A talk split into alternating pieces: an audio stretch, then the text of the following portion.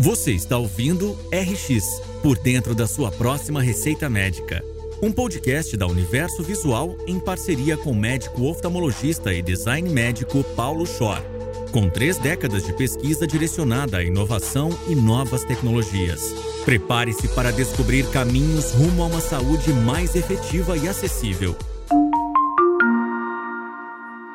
Depois da conversa com Ana Cláudia Pinto, Chief Medical Officer do Saúde ID, muitas repercussões vieram a mim e à minha cabeça.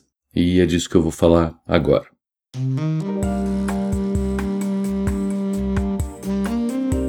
A ideia da conversa com ela foi muito entender o que é feito hoje na saúde digital, aproveitando das ferramentas da internet para que mais gente tenha acesso à melhor saúde. E se revisita muitos modelos. Um dos questionamentos que me foi feito depois dessa entrevista foi se não estava se querendo reviver ou substituir o SUS por esses outros modelos. E não só o Saúde D, mas o Alice e outras ofertas de planos de saúde ou de cuidados de saúde poderiam ser comparados a uma substituição do SUS. E eu não acho em absoluto que isso seja pertinente mesmo porque eu não acredito que um modelo só estanque, que foi concebido há tanto tempo atrás, ainda seja o melhor e o único modelo para a saúde. Eu entendo que nós estamos em constante evolução, que as ferramentas vêm para ajudar na melhoria desse modelo. O acesso, ele é facilitado quanto mais distribuído for o recurso. Isso é relativamente óbvio. E aí entra a digitalização. A Ana Cláudia fala muito de digital, que é uma mistura de físico com digital. E esse me parece ser o centro da discussão que ela faz e que eu tenho a impressão de que a sociedade precisa migrar. Não é só um híbrido de online e presencial, mas no cuidado médico, o que vai ser ofertado e vai ser disponibilizado no sentido do paciente poder alcançar mais do que ofertado no sentido de o paciente dever alcançar, né? em relação a digital e o que vai ser disponibilizado em relação ao físico. Está claro que nós não conseguimos cobrir fisicamente todo o território e também está claro que o digital não cumpre as necessidades humanas de um modo completo. E provavelmente a gente vai ter que juntar essas duas coisas para ter uma experiência melhor. Como isso vai ser feito? Com certeza perguntando ao usuário. Com certeza não vai ser feito de modo efetivo, e aqui vale um primeiro parênteses, porque nós costumamos fazer coisas que não são efetivas e só nos damos conta depois. Então, com certeza, isso não vai ser efetivo se não houver um envolvimento do paciente, e isso na conversa com a Ana Cláudia fica claro quando ela fala em jornada do paciente. Então, o paciente tem que ser visto, acompanhado e a jornada modificada dependendo de qual é o retorno que nós temos a partir disso. Em saúde é muito difícil one size fits all, uma solução igual para todos. Sim, cada caso é um caso. E aí existe essa dicotomia entre tratar de um e tratar de todos, né? Tratar de um significa todo recurso disponível, todo conhecimento disponível e o melhor conhecimento disponível e financeiramente inviável. E tratar de todos muitas vezes significa o mínimo recurso disponível para todos e não necessariamente o que o paciente precisa na hora que ele precisa, onde ele precisa. Então, é nessa fina linha que eu entendo a saúde, os gestores e principalmente a próxima prescrição, a próxima receita que deve ser ofertada, que deve olhar esses dois lados com absolutamente igual peso. Não dá para dar mais peso para um lado, porque senão o sistema quebra, e nem mais peso para o outro lado, porque senão o paciente fica desassistido. Falou-se muito do smartphone e fala-se muito do smartphone, né? Do telefone celular, do computador de mão, que começou na época lá dos Palm Pilots com agendas onde nós guardávamos os endereços e telefones das pessoas e hoje em dia a gente usa isso para muito mais coisa. Nós temos hoje câmeras de celular substituindo câmeras entre aspas profissionais, temos microfones de celulares substituindo microfones com uma qualidade muito boa e principalmente o processamento celular. Então, com tudo isso integrado e com economia de escala, deixando esses equipamentos muito mais baratos do que eles seriam se não tivesse economia de escala, a gente vê eles incluídos em aspectos da vida diária que não são muito óbvios. Por exemplo, tem um equipamento que faz exame de fundo de olho, que se chama Ayer, de uma empresa que se chama Felcom, brasileira extremamente bem sucedida, que é baseado em um celular. Então é uma parte ótica que eles desenvolveram, que é a grande sacada, e um celular que faz toda a parte de processamento de dados, aquisição da imagem, processamento de imagem, transmissão da imagem, identificação do paciente. Esse aparelho hoje custa provavelmente um quinto do que custa o aparelho comercial desenvolvido só para esse fim. E muito disso vem junto com o celular, que é pequeno, portanto o outro equipamento, o retinógrafo, ele é móvel, ele não precisa de fio, ele é carregado, ele dura o dia inteiro e nós conseguimos qualidades de imagem comparáveis aos dos equipamentos grandes, exatamente porque a ótica é algo que é muito bem trabalhado. Então, o smartphone na saúde ele tem uma aplicabilidade ainda a ser descoberta, ainda a ser muito melhorada. Já existem tentativas de smartphone fazerem autodiagnósticos. Existe, claro, a câmera do smartphone, transferência, prontuários, muitas utilidades, mas eu vejo que ainda há uma lacuna enorme aí para quem for trabalhar nisso, eu tenho certeza que ele vai fazer parte da nossa próxima receita. Eu fico muito feliz quando eu consigo usar alguma ferramenta tecnológica para o bem, né? Eu gosto de tecnologia, que é um primeiro rótulo que de vez em quando colocam em mim. Ah, você gosta muito de tecnologia. Eu, não gosto muito de tecnologia, não. Eu gosto de gente, eu gosto de arte, eu gosto de emoção, isso eu gosto. Tecnologia, eu fico feliz quando ela me é útil. E isso é uma das coisas que a digitalização produz para nós. Então, poder assinar a receita digitalmente, poder acessar prontuário de paciente que está no hospital remotamente, isso é fantástico. Isso resolve, economiza um tempo grande. Então, não só a produtividade, mas o conforto e provavelmente a qualidade também do serviço melhora muito. Isso é muito melhor do que pegar um trânsito em São Paulo, ir até o hospital, demorar um tempão para fazer uma prescrição de um paciente que eventualmente poderia ser feita à distância ou mesmo receber um exame em casa depois de um tempo grande, quando você pode acessar esse exame via web browser. As pessoas esquecem rápido, mas nada disso existia há 10, 15, 20 anos atrás. Eu lembro de uma tese de doutoramento de um grande colega, médico bastante influente na Sociedade de Informática em Saúde, professor Daniel Sigulen, até hoje ativíssimo na internet e no seu telefone celular, quando ele fez uma orientação de um aluno de doutoramento, o Dr. Paulo Salomão, que consistia em juntar aquele Palm Pilot que eu falei para vocês, que era uma agenda que tinha o nome dos pacientes e podia se escrever algumas coisas, com aqueles primeiros telefones celulares grandes, tijolões. E o que, que o Daniel queria? Ele queria que quando o paciente ligasse para ele, existisse um programa que identificasse quem estava ligando, não existia nada na época, vocês imaginam, e mostrasse para ele qual era a última receita que o paciente tomou, levou, que ele prescreveu. E isso facilitaria muito a vida dele. E nós não temos isso até hoje. Isso seria extremamente útil quando a gente está fazendo um atendimento. Por mais que a gente tenha ótima memória, eu não vou lembrar se eu troquei o colírio Timolol 0,25 por meio por cento, ou se ele está usando duas vezes por dia, ou três vezes por dia, ou uma vez por dia. É muita informação e é uma informação técnica. Então, se tivesse isso, seria ótimo. Essa é uma ajuda que a tecnologia poderia dar para a gente. Eu acho que existe aí uma troca que não foi bem combinada. Nós damos muito para a tecnologia, tradução. Nós topamos digitar sentados numa posição e com um teclado na nossa frente, em vez da cara do paciente, ou nessa posição torta para o teclado não ficar na cara do paciente. Topamos ajudar os programadores com entrada de dados de modo organizado, mas nós queremos o contrário também. Gostaria muito que existisse essa preocupação de o que, que vocês agora querem e nós vamos dar do jeito que vocês querem.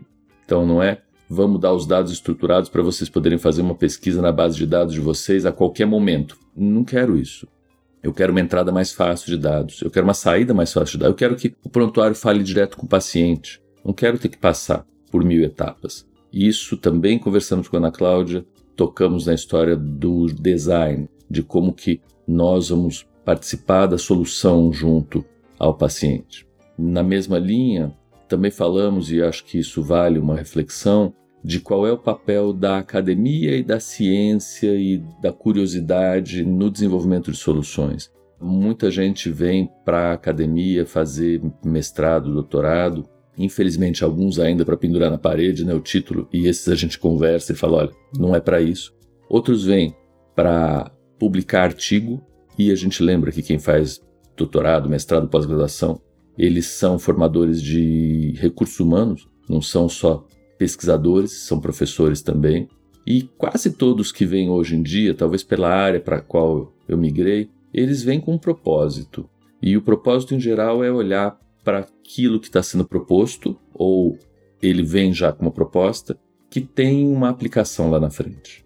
Então pode ser uma aplicação mais imediata, uma aplicação mais longa. Em geral, é bom a gente fazer essa mescla, né, esse equilíbrio de aplicação imediata como uma coisa que evanece no tempo, mesmo porque, em geral, quando eles vêm ou quando nós temos uma ideia de aplicação imediata, ela não foi validada junto ao usuário, e uma aplicação muito distante tende a ser trabalho de vida inteira. E, de novo, foi o que eu falei, eu não escolhi essa linha e eu prezo e louvo muito quem escolheu. Acho que é fundamental a gente ter gente que estudou todas essas moléculas e uh, fórmulas e métodos durante décadas que possibilitaram que a gente conseguisse aplicar isso. Então, o desenvolvimento ferramental para uma aplicação ele vem da ciência básica de longuíssima data. Mas eu fico no meio do caminho, eu realmente procuro alguma coisa que tenha uma fundamentação científica boa, depois vá passar pelo usuário e seja uma ideia de aplicação. E os meus alunos, talvez por uma coincidência, mas eu vejo isso relativamente espalhado por aí, têm essa preocupação e chegam com essa preocupação. Os médicos, principalmente, que é uma outra reclamação que a gente faz hoje em dia, né? Médico não quer mais fazer pós-graduação. Por quê? Hum, sabemos, várias conjecturas. Ah, o mercado de trabalho é muito melhor, ninguém tem tempo para perder hoje, a geração é muito mais rápida, a academia não é mais tão atraente, as universidades, que são ainda as grandes produtoras de conhecimento, estão sucateadas, inúmeras. E eu acho que várias delas são corretas, é isso mesmo. Mas a gente vê muita gente querendo se aproximar se houver um propósito. E o propósito, em geral, elas trazem. Elas trazem a partir das dores que elas sentiram. E eu acho que isso é um local que tem que ficar claro para quem procura e para quem oferece. Essa sensibilidade me parece ser bastante importante. Um último aspecto que foi falado e que eu quero muito repercutir, também já ouvi comentários a respeito, é a equipe de saúde. E aí vou confessar uma coisa para vocês. Quando eu propus o nome desse podcast, RX, por dentro da sua próxima receita médica, eu fiquei muito tocado e ainda me incomoda escrever médico. E quando eu falo que eu faço design médico, também me incomoda. Eu sou médico, então até fico tranquilo por isso, mas eu acho sim que isso é um preconceito, isso é um lugar elitizado e velho. Já escrevi sobre isso em vários artigos na, nas colunas da revista Universo Visual e hoje a gente sabe que isso não funciona desse jeito. Então eu gosto daquele conceito de antidisciplina, aonde ser alguém pelo que você fez é parte da resposta, não é a resposta toda. Então, eu sou médico, portanto, você não vai falar nada de medicina perto de mim, você não é médico, é uma exclusão binária, simplória. E a equipe de saúde, ela é mais ou menos a mesma coisa. Então, as funções na equipe, elas são extremamente detalhadas. A gente de vez em quando vê tentativas de burla dessas funções, talvez por cultura, talvez por pressa, talvez por personalidade de alguns profissionais, não necessariamente só médicos, mas bastante vindo de médicos.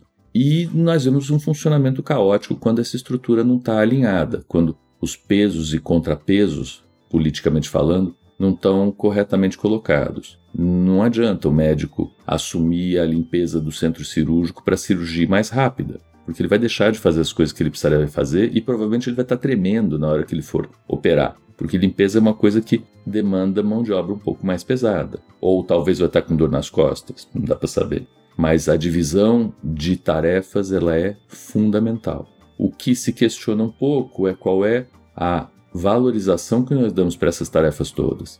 Voltando à parte da saúde, quando o enfermeiro, e a Ana coloca isso, é responsável pela triagem inicial de pacientes, tem que existir uma valorização importante do tempo que essa triagem economiza lá na frente ou do tempo que isso agrega de valor lá na frente. Então, tudo isso é uma conta que é relativamente fácil de fazer se nós não estivermos presos a essa cultura de que eu ganho mais do que você porque eu fiz uma faculdade de medicina. Não.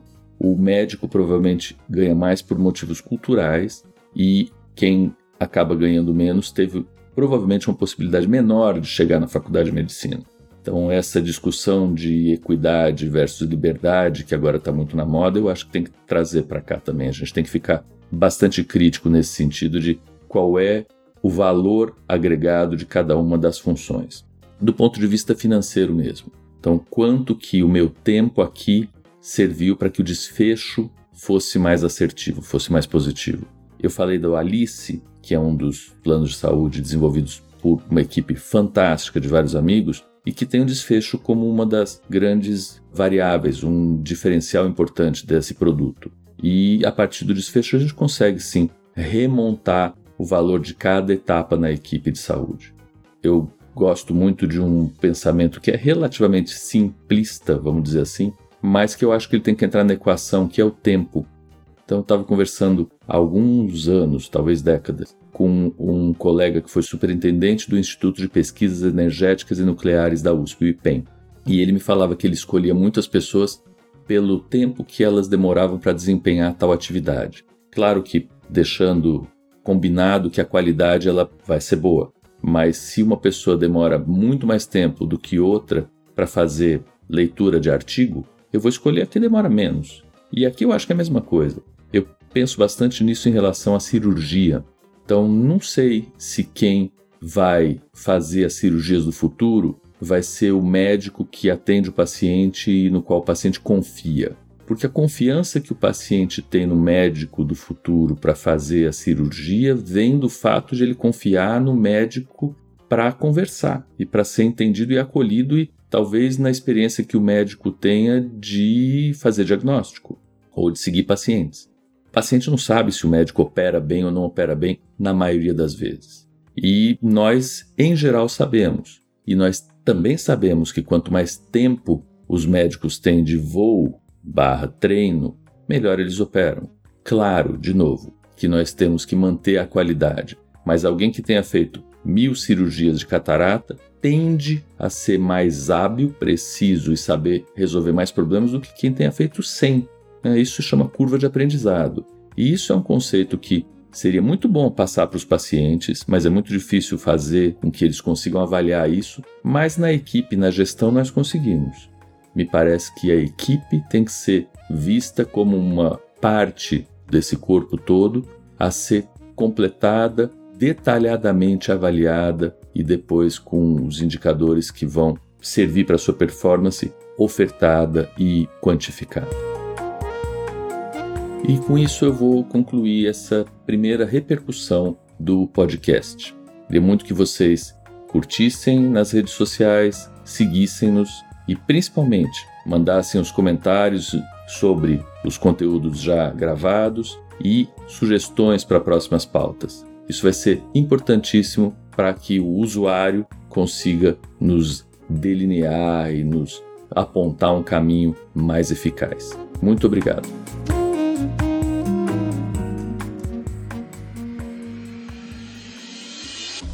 Você acabou de ouvir RX por dentro da sua próxima receita médica com Paulo Schor. Aproveite para se inscrever em nosso canal e acompanhar semanalmente as histórias e repercussões que serão apresentadas por aqui. Siga também as nossas redes sociais, arroba Revista Universo Visual e arroba Paulo Schor. Até a próxima!